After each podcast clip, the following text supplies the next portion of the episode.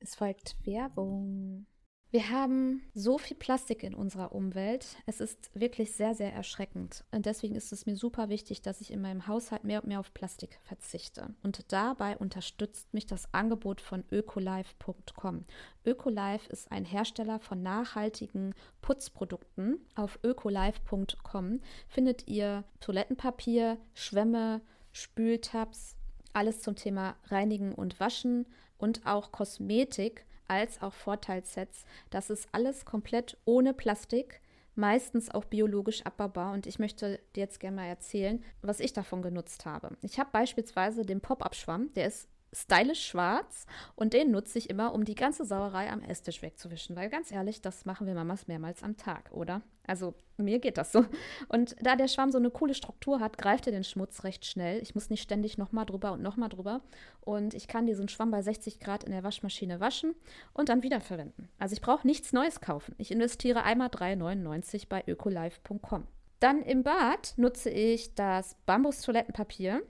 Bambus ist ein sehr schnell nachwachsender Rohstoff und das Toilettenpapier hat eine ziemlich coole Prägung, was ich eigentlich im Gästebad mindestens sehr wichtig finde, damit es einfach auch hübsch aussieht und ist sehr weich und angenehm und wird auch in einem Karton geliefert und ist mit 31 Cent pro 100 Blatt super günstig. Außerdem benutze ich in den Bädern auch den Badreiniger von ökolife.com. Der Badreiniger wird in einer Glasflasche benutzt. Da steht dann auch Badreiniger drauf. Das finde ich total wichtig, damit ich da nichts verwechsel. Und dann habe ich da 500 Milliliter Wasser eingefüllt und den mitgelieferten Spültab verwendet. Der riecht dann so ganz, ganz leicht zitronig. Und das ist wieder das Coole an dem Badreiniger.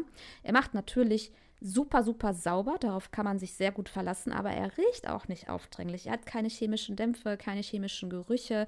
Da kann das Kind drüber krabbeln, wenn du da den Boden mitgemacht hast oder die Fliesen oder das Waschbecken. Da brauchst du dir gar keine Sorgen machen. Alles ist mikroplastikfrei und biologisch abbaubar und das finde ich super wichtig, dass ich dann beim Putzen einfach nicht noch mehr Plastik verteile, sondern komplett plastikfrei putze. Schaut doch mal vorbei bei Ökolife. Es gibt richtig coole Vorteilssets, wo ihr mal reinschnuppern könnt und ein ganzes Set mit verschiedenen Artikeln.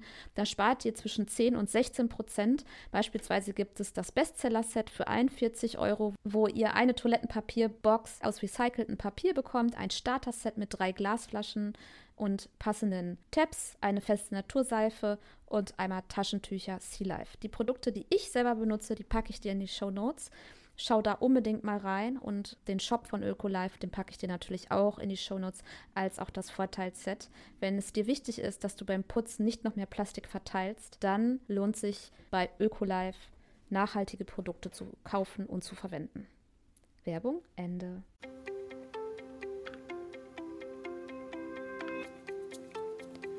Hallo und herzlich willkommen bei einer neuen Podcast-Episode bei Elternzeitchancen. Ich hatte eben die liebe Pia König vom Instagram-Kanal Pias Elternwerkstatt bei mir.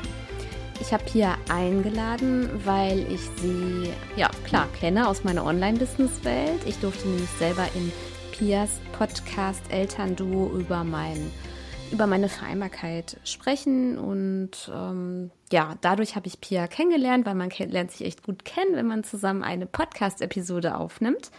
Und heute darf Pia über ihre Geschichte reden. Pia ist eine recht junge Zweifachmama und sie wurde schon in der Ausbildung schwanger mit ihrem ersten Kind. Und ja, sie erzählt heute, ja, wie das so war in der Ausbildung als einzige quasi, welche Stolpersteine ihr in den Weg gelegt wurden, worden sind damals und wie schwierig auch die Jobsuche dann war, als dann Zweifachmama.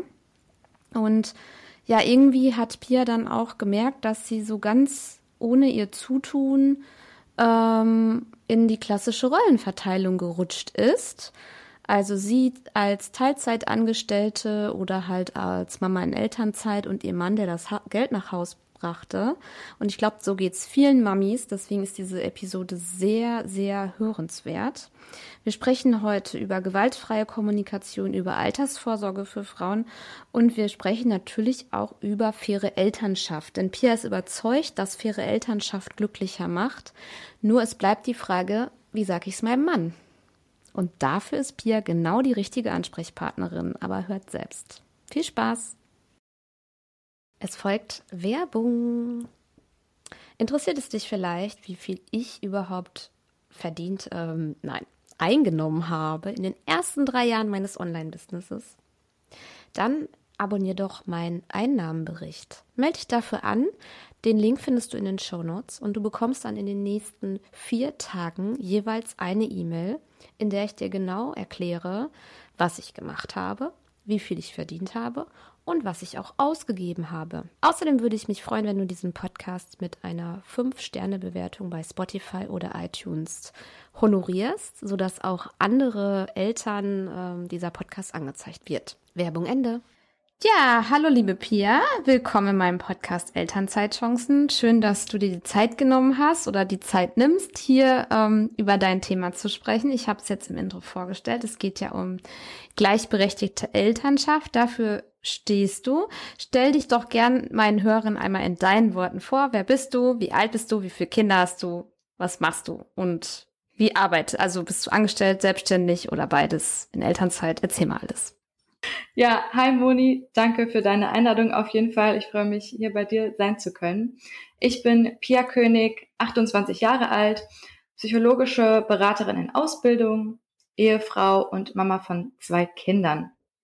Äh, ja, was mache ich? Also zum einen bin ich angestellt als Online-Marketing-Managerin. Mm, dann mache ich mein Fernstudium zur psychologischen Beraterin mit dem Zusatz Paar- und Familiencoach.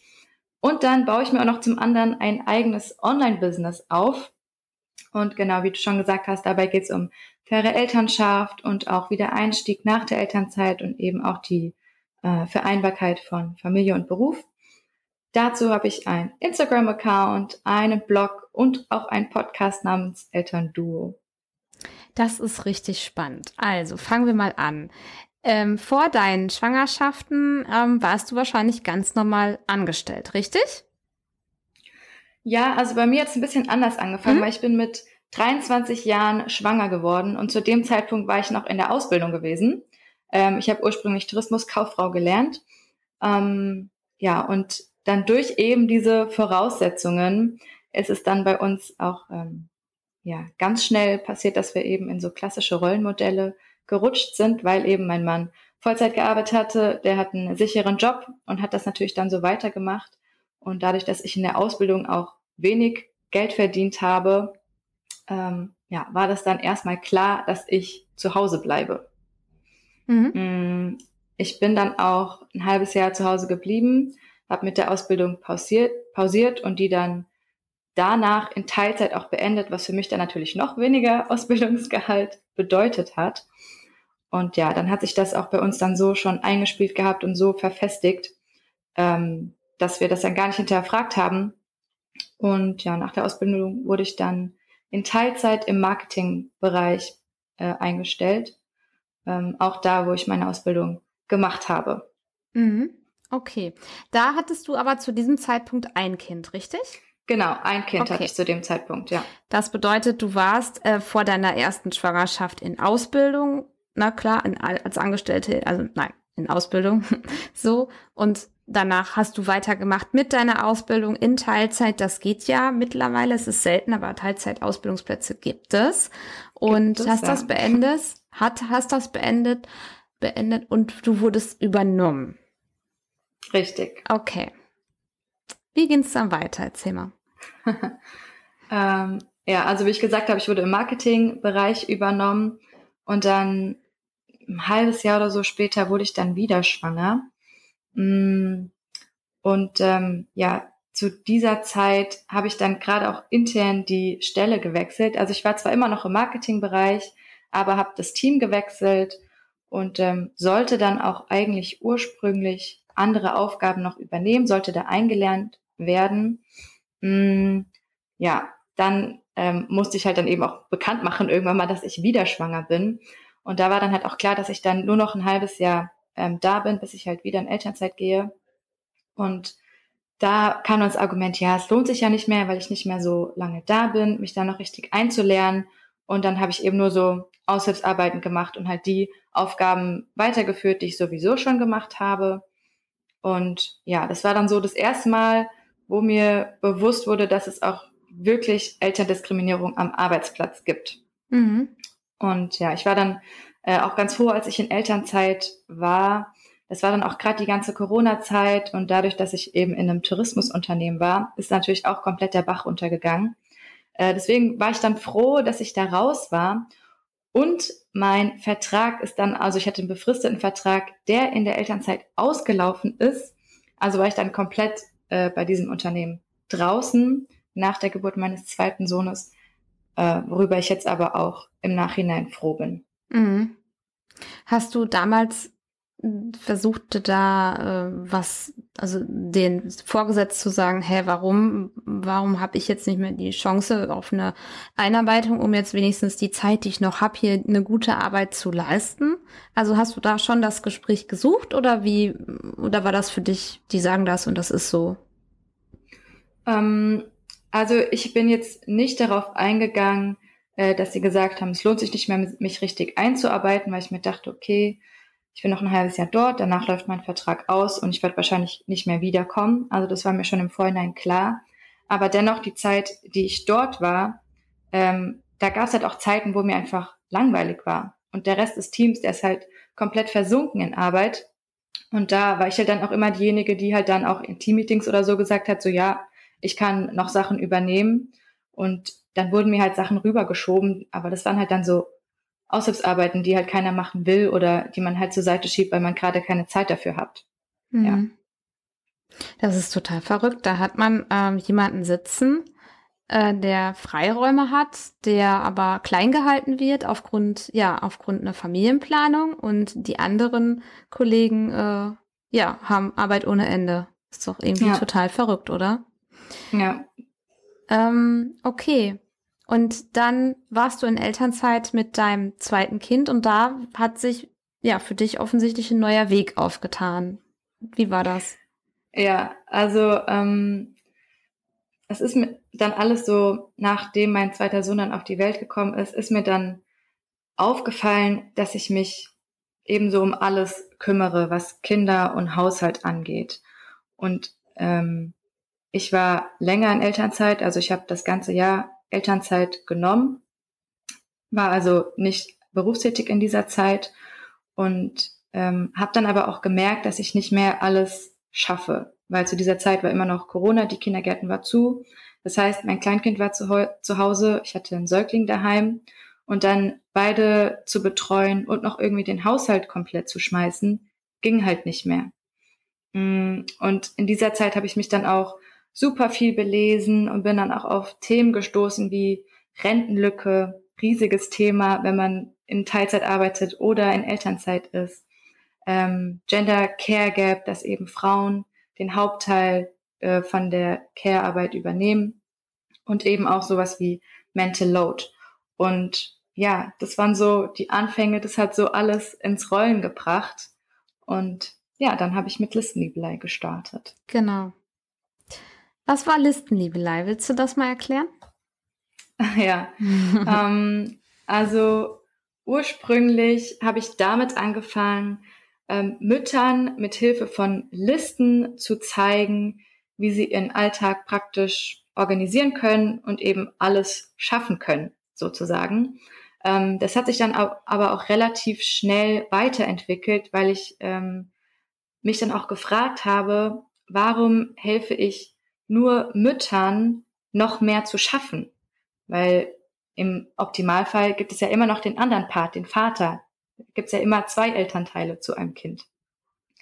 Und ähm, ja, so fing das dann an, dass ich mich mit der gleichberechtigten Elternschaft und eben einer fairen Aufteilung beschäftigt habe. Und so ist dann aus, also mein Podcast habe ich ja umbenannt, dann von Listenliebelei in Elternduo, dass ich eben das Eltern so als Duo sehe, als Team, dass die zusammenarbeiten und eben dieses große Thema ähm, Elternsein zusammen meistern.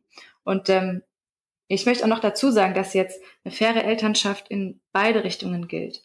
Also es geht nicht nur darum, irgendwie die Mutter mit der Care-Arbeit zu entlasten, sondern eben auch den Papa ähm, bei, den, bei der finanziellen Last zu entlasten oder auch zu ermöglichen, dass er mehr Zeit mit den Kindern verbringen kann. Und ähm, ja, das ist eben wichtig, ähm, dass es nicht nur darum geht, irgendwie den Männern noch mehr Sachen reinzudrücken, dass die Frauen mehr Freizeit haben, sondern eben, dass alles fair aufgeteilt wird. Mhm. Wie fand das dein Mann, als du damit irgendwann angekommen bist? Und es äh, war ja wahrscheinlich im Prozess und ja, ich gehe davon aus, dass Listenliebelei äh, mit allem drum und dran, du hast ja auch den passenden Podcast dazu dann damals gestartet, der dann umgenannt wurde, dass das dann ja auch nach und nach kam und auf der einen Seite kam da ein Thema auf ihn zu, was er wahrscheinlich auch noch nicht so richtig kannte und auf der anderen Seite hat er dann da seine Frau sitzen, die eigentlich sehr viel Arbeit hat mit zwei Kindern und Haushalt und die macht plötzlich irgendeinen anderen Kram noch dazu. Also wie war das? Was hat er gesagt? ähm, ja, also erstmal war es für ihn äh, wahrscheinlich so typisch so das Hobby der Frau, die macht jetzt noch irgendwas nebenbei, was ihr halt Spaß macht und so und hat es gar nicht so richtig ähm, so ernst genommen. Aber ich bin halt dann auch wirklich auf ihn zugekommen und habe gesagt, du hör mal, ich bin jetzt Hausfrau, Mutter, äh, irgendwie zugleich und fange dann demnächst auch wieder an zu arbeiten und ich krieg's jetzt schon nicht auf die Reihe. Äh, da müssen wir irgendwie was ändern. Und ähm, ja, in dem Gespräch vom, mit meinem Mann kam dann eben halt auch heraus, dass er ähm, mit diesem finanziellen Druck ähm, auch nicht so gut klarkommt und ihn das auch super belastet. Und ja, da war es dann einfach wichtig, dass wir gemeinsam einen anderen Weg finden, der für uns in unserer Situation besser passt. Mhm. Und ähm, ja, das hat dann eigentlich auch ganz gut angenommen. Und ich gehe davon aus, dass ihr dann auch ähm, ja so Großeltern oder so auch nicht in der Nähe habt oder ähm, war es nur Corona geschuld, dass du auf diese Hilfe nicht zurückgreifen konntest? Das war gerade am Anfang von Corona äh, erstmal deshalb so, weil eben dann auch niemand wusste, wie ist das genau. Das war gerade genau der erste Lockdown, als mein zweiter Sohn auf die Welt kam da hieß es ja dann auch, die Kinder bloß nicht so den Großeltern geben, weil die so gefährdet sind und so weiter. Und ja, da fiel dann das Support System von außen dann erstmal so ein bisschen weg. Und wir haben aber das große Glück, dass wir eigentlich wirklich die ganze Familie ähm, im Umkreis von 15 Kilometern haben. Und ähm, ja, unsere Eltern sind beide geschieden. Das heißt, wir haben vier Ansprechpartner und da sind wir eigentlich äh, schon gut aufgestellt und das nutzen wir auch. Mhm. Ähm, ich möchte jetzt, bevor ich jetzt deinen Werdegang nochmal weiter ähm, gehe, eine Frage noch stellen. Und zwar, du hast es auch mal thematisiert in irgendeinem Instagram-Reel, glaube ich. Wie ist das denn, wenn man in Anführungsstrichen so jung Mutter wird? Also, mh, ist man damit Vorurteilen belastet oder ist das ganz, ganz normal? Also also ist, 23 ist heutzutage relativ jung, sagen wir mal so. Wie, wie war das? Ist das so durchgelaufen bei dir, gar kein Thema oder gab es da schon manchmal so Erlebnisse oder auch für dich allgemein, so mit Freundinnen, die noch keine Kinder hatten? Hm, also von meinem Umfeld her hat es eigentlich jeder gut aufgenommen. Es war halt überraschend für uns ja auch. Und ähm, ich bin aber auch wirklich sehr naiv an die Sache rangegangen. Also ich hatte mich davor wenig mit Mutterschaft beschäftigt. Also ich war zwar als Au pair ein Jahr im Ausland gewesen, aber das ist immer noch mal was anderes, als wenn man selber Kinder hat, für die man immer verantwortlich ist.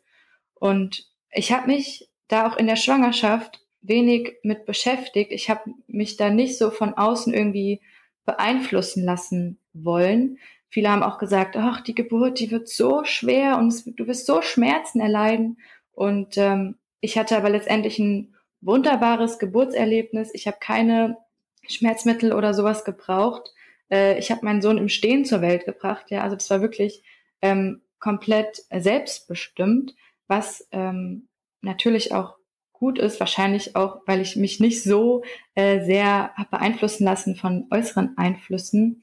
Mm, ich war auf jeden Fall die erste in meinem Freundeskreis, die jetzt ein Kind bekommen hat und jetzt auch, ich habe jetzt zwei Kinder in meinem Freundeskreis, Kreis hat immer noch niemand Kinder, aber ähm, das war jetzt für die war es nicht das Problem, aber für mich, also mein ganzes Leben hat sich natürlich verändert. Also ich ähm, hatte noch weniger Geld wegen Ausbildungsgehalt, dann nur noch in Teilzeit. Ich hatte aber höhere Ausgaben. äh, weniger Freizeit, äh, dafür komplette Hausarbeit auch übernommen. Und natürlich habe ich mich dann auch weniger mit Freunden getroffen, bin nicht mehr feiern gegangen und so weiter. Das sind natürlich alles so Auswirkungen, die dann für mich gewirkt haben. Und ähm, es wird ja auch immer so gefragt, welche Umstellung war jetzt am schwierigsten, null auf ein Kind oder ein auf zwei? Und natürlich ist es immer unterschiedlich, aber für mich kann ich auf jeden Fall sagen, null auf ein Kind war für mich am krassesten, weil es einfach eine komplette, äh, ja, lebensverändernde ähm, Eigenschaft ist. Ja, total. Hm, war bei mir auch so. Hm. Ich, ich bin, also mit 20 bin ich äh, mit meinem Mann zusammengezogen. Nee, mit 22. Nein, mit 20. Genau, mit 20.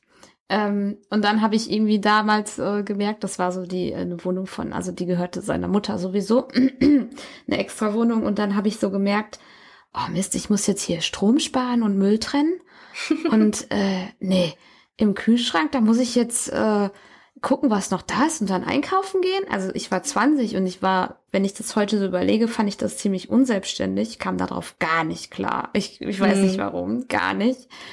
Und ich war dann in dem Fall ja nur, nur drei Jahre jünger als du da, als du Mutter wurdest. Und ich finde, Mutter sein ist schon, nein, Mutter sein ist dann so der voll, also so extrem halt. Strom sparen, Müll trennen, das ist nix dagegen dann am Ende, wenn man, mhm. und du warst so jung halt, ne?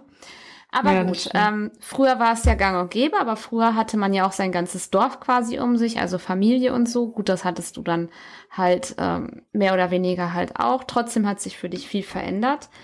Ähm, ich würde jetzt gerne noch mal weitergehen ähm, zu deinem Werdegang. Also du hast dann in der Elternzeit mit dem zweiten Kind, ähnlich wie ich auch, angefangen, ja, dir so ein kleines Online-Business aufzubauen, würde ich jetzt fast sagen. Bist aber dann irgendwann auch in einen neuen Angestelltenjob gegangen und hast dein Online-Business weiter parallel laufen lassen. Wie ist das dazu gekommen? Also wie war da so die Entwicklung? Also am Anfang ist es natürlich so, dass man erstmal wenig oder gar kein Geld verdient mit einem Online-Business, dass man erstmal Zeit und Energie genau. da reinstecken muss. Ja. Und ähm, ja, so ist es bei mir eben auch. Und deshalb habe ich mir äh, irgendeinen Job gesucht, ähm, was für mich äh, sich eher schwierig gestaltet hat, muss ich ehrlich sagen, weil ich eben super wenig äh, Erfahrung hatte, weil ich hatte nur Ausbildung und dann ein Jahr Arbeitserfahrung. Und ich bin auch noch eine Mama in Teilzeit. Ist natürlich, sind alles No-Gos so am Arbeitsmarkt. Und da war es dann schon schwer, einen Teilzeitjob zu finden für mich. Ähm, deswegen habe ich dann ähm, mit einem ganz normalen Praktikum gestartet auf 450 Euro Basis. Äh, das war auch eigentlich für drei Monate angesetzt. Und ja, äh, das ist jetzt ein Jahr her und jetzt bin ich fest angestellt dort als ähm, Teilzeitfrau und ja, bin da eigentlich ganz happy drüber. Also ähm, es ist ja auch Online-Marketing-Managerin. Das hilft mir natürlich für mein Business jetzt auch noch weiter. Ich lerne da noch super viele neue Sachen, die ich dann bei mir auch umsetzen kann. Und für mich war das ähm, eine Win-Win-Situation. Und äh, zurzeit ist es so, dass ich 20 Stunden die Woche in Erwerbstätigkeit arbeite dann mache ich noch ungefähr sechs Stunden für mein Fernstudium zurzeit. Äh, das geht jetzt auch noch ein Jahr ungefähr. Und dann habe ich noch mal ja ungefähr fünf Stunden für mein Online-Business pro Woche. Also komme ich dann auf, auf, so eine Arbeitszeit von gut 30 Stunden die Woche. Und ähm, mein Mann arbeitet immer noch Vollzeit, also 38 Stunden die Woche ist bei ihm Vollzeit. Und ja, das ähm, Hört sich jetzt vielleicht auch erstmal für den einen oder anderen nach einer ganz normalen klassischen Rollenverteilung an. Aber ähm, in meinen Augen ist der erste Schritt zu einer gleichberechtigten Elternschaft auch immer die Erkenntnis. Und wir sind jetzt auch noch nicht da, wo wir gerne mal sein möchten. Aber es ist ja auch alles mit Arbeit verbunden. Man braucht Zeit, um vielleicht auch limitierende Glaubenssätze oder sowas aufzulösen. Weil man es eben vom Elternhaus kennt, ja, die Mama ist eben zu Hause, macht Haushalt und Kinder, Papa geht arbeiten. Bei uns war das beides also bei beiden war das so, dass wir das eben so mit auf den Weg bekommen haben und das hinterfragt man natürlich erstmal nicht. Und ähm, ja, nach der Erkenntnis ähm, kann man sich natürlich auch dann erstmal so bewusst machen, welche Auswirkungen jetzt eine klassische Rollenverteilung hat. Jetzt zum Beispiel hinsichtlich Rentenlücke oder ja eben Quality Time mit den Kindern. Und ähm, ja, wie gesagt, es ist ein laufender Prozess. Wir arbeiten da immer noch dran und ich hoffe, dass wir irgendwann so Richtung 50-50-Modell kommen? Also, mh, mm, du kennst mit Sicherheit Caroline Habekost, oder? Ja. Ja, sie hat irgendwie, also jetzt nicht bei mir, in meinem Interview hat sie es nicht so ausgedrückt, aber sie hat es irgendwo anders ausgedrückt. Ja, erst beim dritten Kind, nicht, dass du jetzt drei Kinder kriegen sollst, aber bei ihr war es so, erst beim dritten Kind hat sie dieses 50-50-Modell richtig leben und umsetzen können. Also es ist ein Prozess, ne? Es ist, dauert, weil beide Seiten tatsächlich diese Glaubenssätze und auch die Gesellschaft sowieso ähm, mit sich trägt. Und dagegen ja. anzugehen, gleichzeitig muss das Geld reinkommen, gleichzeitig muss der ganze Kram auch erledigt werden. Und da halt Step by Step, das kann, das dauert halt wirklich. Das ist Tatsache, ganz klar. Ähm, aber ähm, bei dir ist nochmal der Unterschied. Du bildest dich weiter fort noch, du gehst arbeiten und du hast noch dein weiteres Standbein mit dem Online-Business. Und äh, das ist ja schon ein Unterschied zu vielen anderen klassischen Modellen, wo die Frau halt ja Teilzeit und macht komplett den Rest und der Mann macht Vollzeit und so weiter. Na, also du arbeitest schon darauf hin und euch beiden ist das ja dann schon bewusst, wo es dann wahrscheinlich hingehen soll. Es macht ja keinen Sinn, wenn, wenn ähm, dein Mann jetzt 15 Stunden die Woche arbeitet. Na, also wahrscheinlich wird er Vollzeit mehr verdienen als du derzeit, aber es ändert sich mhm. ja. Na, das ist der, das ist das ja. Ziel, ne? Dass man da hinkommt, dass genau. es ähm, irgendwo ausgewogen ist und dass sich beide gut fühlen. Und auch das mit der Rente, ja gut, wir haben, es ist ein schwacher Trost, aber es gibt ja Gott sei Dank pro Kind drei Rentenpunkte, das heißt sechs Rentenpunkte hast du ja schon mal sicher. Na, also als hättest du das Durchschnittseinkommen verdient, das ist ja schon mal was, ne? So, hm. Aber äh, klar, da muss man trotzdem was machen, das ist ganz klar, ne? Ja. Natürlich. Man weiß ja auch nicht, wie sich das jetzt mit der Rente noch so entwickelt. Ob es jetzt in 30, äh, 40 Jahren überhaupt es noch so in dieser Form gibt. Also fürs Alter muss jeder, jetzt nicht nur Frauen, äh, jeder muss fürs Alter vorsorgen. Wie bist du auf dieses Thema gekommen? Weil du kommst ja gar nicht aus der Finanzbranche. Das stimmt, ja. Ähm, das war ganz lustig, weil es war ich hatte so eine Mama-Gruppe. Es war noch vom Geburtsvorbereitungskurs. Da haben wir uns halt weiter ausgetauscht und weiter getroffen mit den Kindern. Und da hat dann eine gefragt, die aus der Schweiz kommt. Die hatte also nicht so viel Ahnung von den Elternzeit und so weiter, was, wie es hier in Deutschland ist. Und die hat dann gefragt, was wir machen, um fürs Alter vorzusorgen. Und alle so, ja, mein Mann kümmert sich darum. Ich habe da ja auch nicht so viel Ahnung. Und ähm, mhm. da dachte ich mir so, mein Gott, ja, ich mache eigentlich gar nichts. Zum Glück bin ich äh, 23 und habe noch Zeit, dachte ich mir, ja. Aber habe ich mich dann trotzdem schlau gemacht und bin auf Madame Moneypenny gestoßen. Und mit ihr war es eigentlich wirklich der Anfang, ähm, dass ich so ein Mindset, Mindset-Shift hatte. Dass ich mir wirklich gesagt habe, also jetzt, ich arbeite jetzt immer noch in Teilzeit, ähm, krieg im Alter weniger Rente, meine Rentenlücke ist jetzt schon immens groß. Das muss ich ausgleichen. Ansonsten sitze ich im schlimmsten Fall im Alter auf der Straße. Ich finde, Madame Moneypenny ist äh, super. Gott sei Dank gibt es diese, ich sag mal, Finanzinfluencer. Ähm, ich bin ja Bankkauffrau, ich mache das ja jetzt auch schon ein paar Jahre und ähm, ich betrachte trotzdem manches kritisch, was die Leute da erzählen. Dennoch, die Message ist richtig. Aber, also was sie sagt mit Vorsorgen, je früher, desto besser. Ähm, aber klar, Gender Pay Gap und solche Geschichten, die kommen halt durch Teilzeit. Also ich meine, wer immer Teilzeit arbeitet und jetzt dem, die Männer, ich mach wieder mit Klischee, arbeiten Vollzeit, ja, dadurch entsteht das halt. Entweder arbeiten die Männer auch weniger, dann haben wir den auch auf eine andere Art und Weise geschlossen. Trotzdem haben wir alle eine Rentenlücke dann immens. Oder alle arbeiten Vollzeit, aber irgendwie ist das alles nicht so ganz das Richtige. Ich finde es total schwierig. Meine Meinung zur Altersvorsorge ist, Verlasst euch nicht auf die deutsche Rentenversicherung beziehungsweise auf den Staat. Macht verschiedene Töpfe, na, sorgt davor. Und äh, man kann auch heute jetzt schon zum Beispiel durch Immobilien, ne, also ich will jetzt nicht ein, eingehen, aber äh, jetzt schon was davon haben, dass man halt später, woraus man später auch zehren kann. Aber nur auf den Staat ja. zu verlassen und die Renteninformationen, die bekommst du ja jetzt seitdem du 27 bist, gehe ich, glaube ich, auch. Ich glaube, deine 60 Monate wirst du irgendwie voll haben. Ja, das wird mit Sicherheit wenig sein, auf jeden Fall. Aber es gibt ja auch noch andere Möglichkeiten. Ja, nicht nur auf den Staat ver nicht verlassen, sondern auch nicht auf den Partner verlassen. Genau. Weil es kann auch sein, auch wenn es jetzt vielleicht unwahrscheinlich klingen mag, es kann trotzdem vorkommen, dass ihr euch eventuell irgendwann trennt und dann stehst du ohne alles da.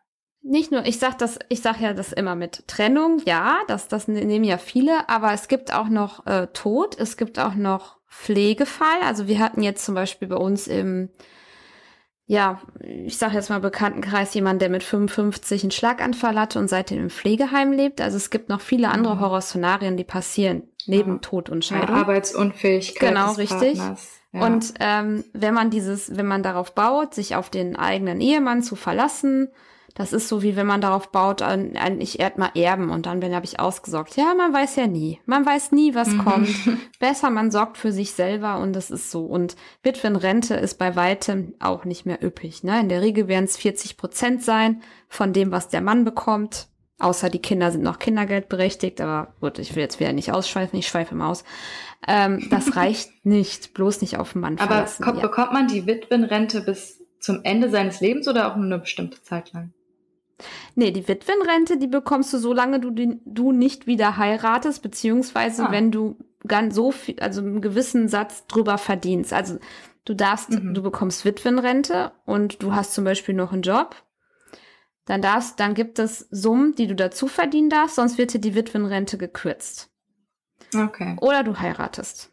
Na, dann ist okay. die auch dahin. Wie lebst du jetzt deine Vereinbarkeit? Also gibt es so Aufgaben, wo du sagst, das macht dann jetzt nur mein Mann? Zum Beispiel, der bringt jeden Morgen die Kinder in den Kindergarten. Oder wie geht ihr so diese Steps an, ähm, ja, euch da so zum Beispiel so in dieses mögliche 50-50-Modell irgendwie anzunähern? Also wir haben damit angefangen, eine Liste zu erstellen mit allen Aufgaben im Haushalt und in der Familienorganisation, die halt so anfallen. Und da haben wir dann eben auch festgelegt, wie oft macht man das, wie lange dauert das und was gehört auch an mentaler Arbeit alles dazu. Jetzt wenn, jetzt Beispiel äh, Kinderarztbesuch, äh, die Aufgabe ist Kinderarztbesuch, dass man eben dahin fährt mit dem Kind, aber es gehört ja viel mehr dazu, wie Termin ausmachen, irgendwie Rucksack packen, Impfheft mitnehmen, ähm, dieses Kinderheftchen mitnehmen, äh, vielleicht noch irgendwelche Fragen stellen oder so. Das sind ja alles so Sachen, die zu einer einzelnen Aufgabe dazugehören. Und das haben wir eben alles aufgelistet und sind diese Liste durchgegangen und haben dann eben Sachen ähm, aufgeteilt. Natürlich gibt's dann auch Vorlieben ähm, und wir haben auch schon Sachen getauscht. Also das ist auch alles jetzt nicht in Stein gemeißelt. Jetzt mein Mann, der hat zum Beispiel ähm, das letzte Jahr das Bad geputzt und ich die Küche gemacht. Und da hat er jetzt gesagt, er hat keine Lust mehr auf Badputzen, er würde gerne mit, gerne mit mir tauschen. Und dann sage ich natürlich nicht nein, weil Küche muss ich alle zwei Tage machen und Bad jede Woche so ungefähr. Ne? Mhm. Also ja, da kann man sich natürlich auch abwechseln, wenn man dann irgendwie keine Lust mehr hat oder es einfach gar nicht passt. Ja. Aber so sind wir das eben dann angegangen. Und ja, was gibst du jetzt in deinem Online-Business weiter? Also wie äh, willst du das aufbauen? Wo soll da der Weg hingehen? Was ist da so dein Plan? Also ähm, zurzeit besteht mein Angebot ja aus ganz vielen kostenlosen Sachen, wie jetzt eben Instagram, Blog, Podcast. Ähm, ich habe auch ein kostenloses Workbook, das heißt Elternvision. Und das hilft auch erstmal dabei, überhaupt herauszufinden, wer man als Elternteil sein möchte, ja. Also äh, welche Werte möchtest du deinem Kind vermitteln? Oder wie möchtest du dir dein Leben gestalten? Äh, oder auch wie stellst du dir die gemeinsame Zeit mit deinem Partner ohne Kinder vor? Und ähm, ja, das sind so die kostenlosen Sachen. Und jetzt arbeite ich gerade weiterführend an zwei weiteren Workbooks, die ich hoffentlich dieses Jahr auch noch launchen kann. Und ähm, eins ist für werdende Eltern und Paare mit Kinderwunsch und das andere für ähm, schon, also Elternpaare, die schon ein oder mehrere Kinder haben. Und in diesen Workbooks schauen wir dann uns auch verschiedene Lebensbereiche an, wie jetzt äh, Familienfinanzen, Care-Arbeit, Haushalt, Familienorganisation oder auch ähm, die Freizeit ist auch ein großes Thema. Und ja, am Ende hat man dann mit dem Partner gemeinsam einen Fahrplan entwickelt, nachdem man dann seine gleichberechtigte Elternschaft aufbauen und ähm, leben kann. Mhm. Und letztendlich, letztendlich möchte ich einfach allen Eltern den Zugang zu allen Informationen geben, äh, können, die sie brauchen, um eine faire Elternschaft leben zu können. Ja, ähm, ich bin auch überzeugt davon, dass eine faire Elternschaft glücklicher macht, weil man eben genau weiß, was der andere macht, welche Herausforderungen es zu bewältigen gibt und auch äh, welche Belastung das darstellen kann. Und ja, je mehr Eltern da mitmachen, desto größer wird auch wiederum der politische Druck, ähm, so dass eine gleichberechtigte Elternschaft in der Gesellschaft und auch vor allem in den Gesetzen verankert werden kann und es dann für die nächsten Generationen einfacher ist, in Vereinbarkeit leben zu können. Genau, diese Vision, ähm, wir sind der Anfang, unsere Generation ist so der Anfang und die nächste ja, genau. Generation soll es dann tragen. Also die soll daraus dann äh, schöpfen und die, ne, also ja, dass dieses Umdenken funktioniert. Und das gilt dann halt auch nicht nur mit dem Partner, sondern auch im Kindergarten. Übrigens können Sie auch meinen Mann anrufen. Das gilt dann auch genau. ähm, ja überall anders bei den Schwiegereltern und so weiter. Ähm, Finde ich total wichtig. Und auch was du sagst, ähm, vielleicht würde dein Mann ja auch voll gerne irgendwie so auf auf ein bisschen Arbeitszeit reduzieren und mehr Zeit zu Hause mit den Kindern haben. Und wenn er dabei halt einen von fünf Wäschekörben macht in der Woche sozusagen, ne? also ist ja realistisch, so mit zwei Kindern, äh, vielleicht hätte könnte er sich das auch vorstellen. So, also es sind ja verschiedene Modelle möglich, aber da müssen auch Arbeitgeber mitspielen, ne? Also da geht's dann auch das wieder stimmt, hin. Ja. Ja, mhm. und da soll's hingehen. Ich glaube, da geht's auch tatsächlich hin, aber nur wenn wir alle das vorleben versuchen vorzuleben und kommunizieren. Und deswegen ist das voll ähm, total wertvoll, was du da machst. Und ähm, ja, ich kenne ja deinen Podcast jetzt auch schon länger. Ich höre da ja auch rein. Ähm, ich sag's jetzt mal offiziell, ich würde mir noch mehr Episoden im Monat wünschen, aber ich weiß, das ist viel Arbeit. es ist viel ja. Arbeit, ja. Ich ja, habe jetzt genau. auch gerade wieder ein äh, bisschen zurückgeschraubt, weil ich eben auch jetzt Fernstudio mache und so weiter. Und das nimmt dann schon viel Zeit in Anspruch und ja, das ist jetzt bei mir erstmal Priorität. Dieses Fernstudium, das ist für dich jetzt auch ein ähm, Thema, weil du wahrscheinlich irgendwann in die Coaching-Richtung mit deinem Thema gehen möchtest, richtig? Genau, ja. Mhm. Also ich möchte das Fernstudium einfach machen, damit ich mit Sicherheit sagen kann, dass ich Menschen helfen kann, dass ich weiß, wie ich Menschen helfen kann. Und weil heutzutage ist es ja leider immer noch so, dass ich jeder x-beliebige Mensch Coach nennen kann, auch ohne jegliche Vorkenntnisse.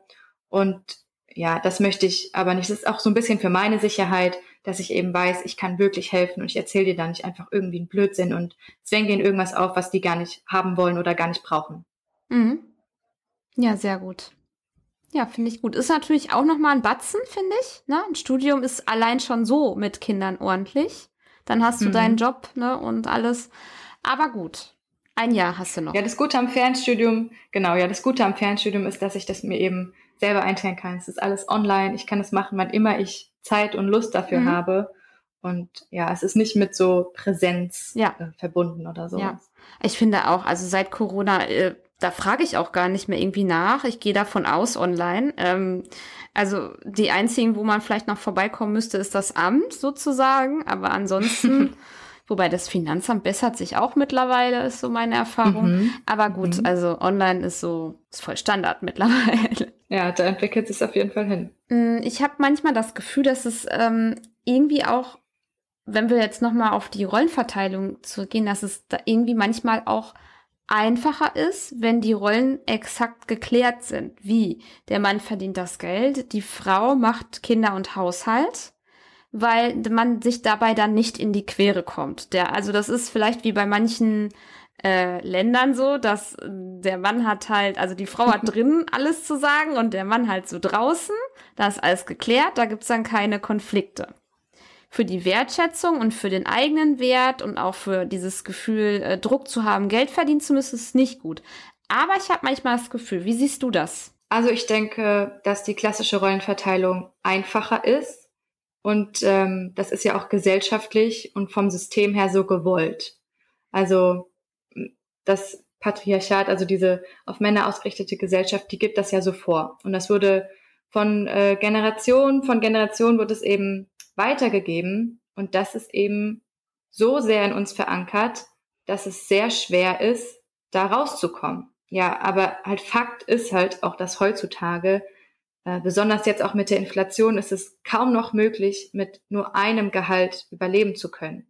Und warum äh, sollte dann die Mama noch mehr arbeiten, weil ich mein Kindernhaushalt ist ja schon mehr als ein Vollzeitjob, ähm, und sich dann noch mehr verausgabend, während der Papa in Anführungszeichen nur äh, seiner Erwerbstätigkeit nachgeht, ja. Es muss ja jetzt auch nicht äh, jeder alles machen von den Aufgaben her.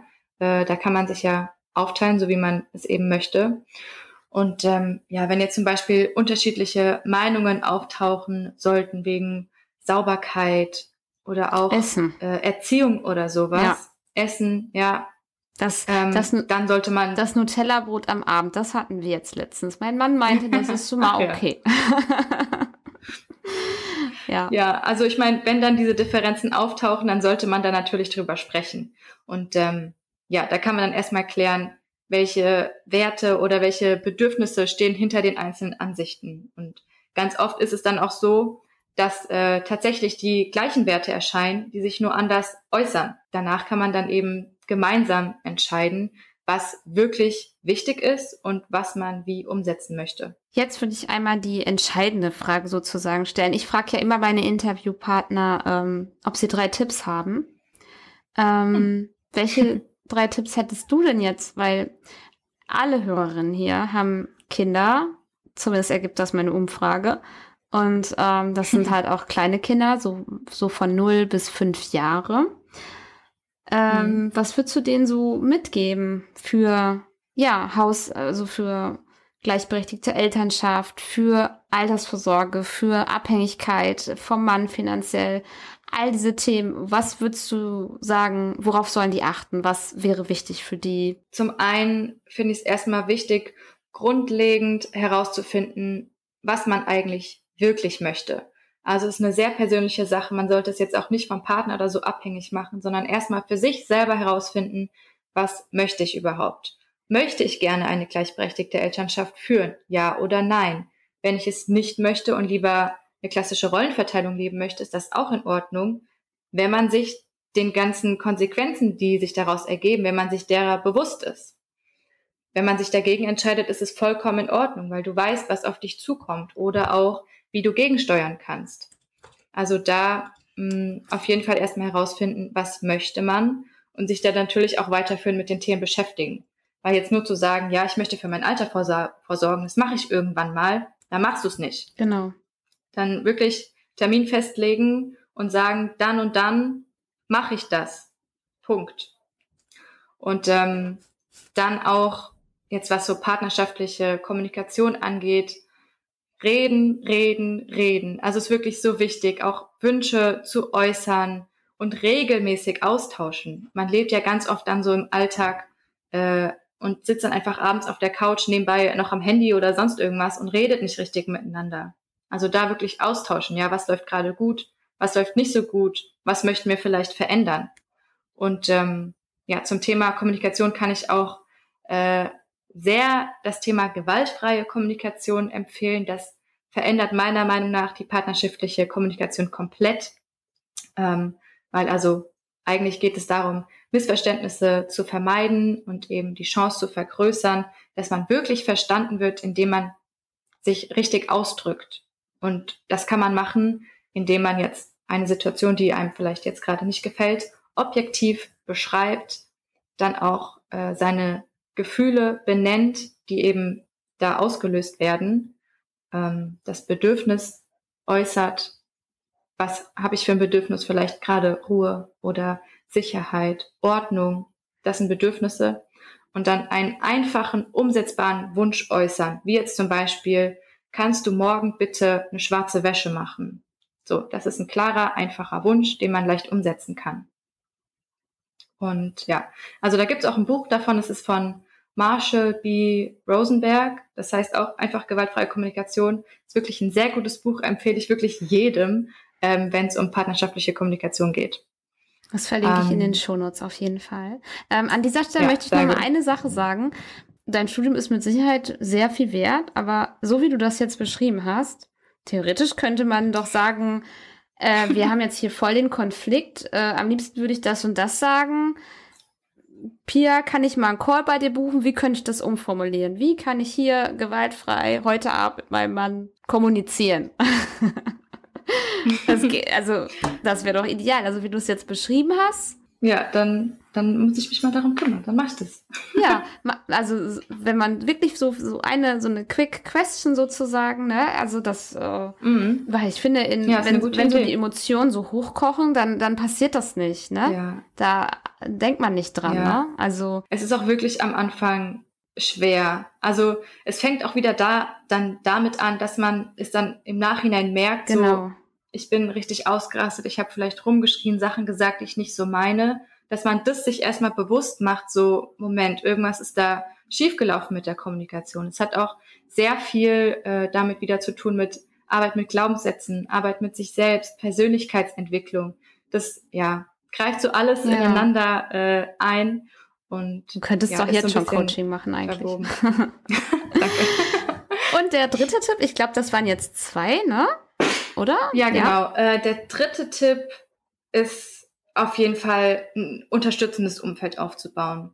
Also wenn man Glück hat oder also im Optimalfall hat man natürlich dann irgendwie äh, die Eltern oder Oma, Opa, irgendwen halt im Umfeld, den man vielleicht mal um Hilfe fragen kann. Der vielleicht, vielleicht kann man ein, einen Tag die Woche festlegen, wo die Kinder oder das Kind nachmittags hingeht, nach dem Kindergarten zum Beispiel.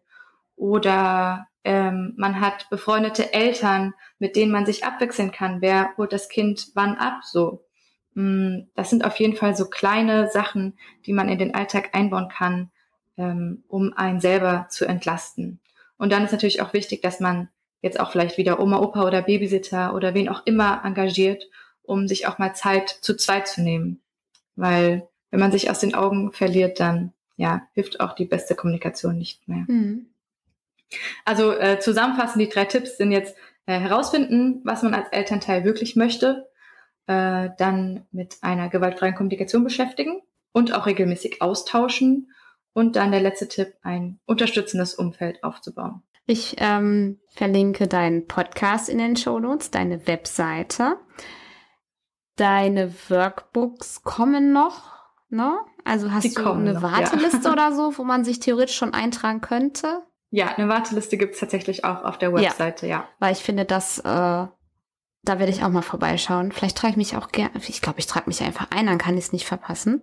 äh, weil äh, das sieht äh, sehr interessant auf jeden Fall. Ja. Danke.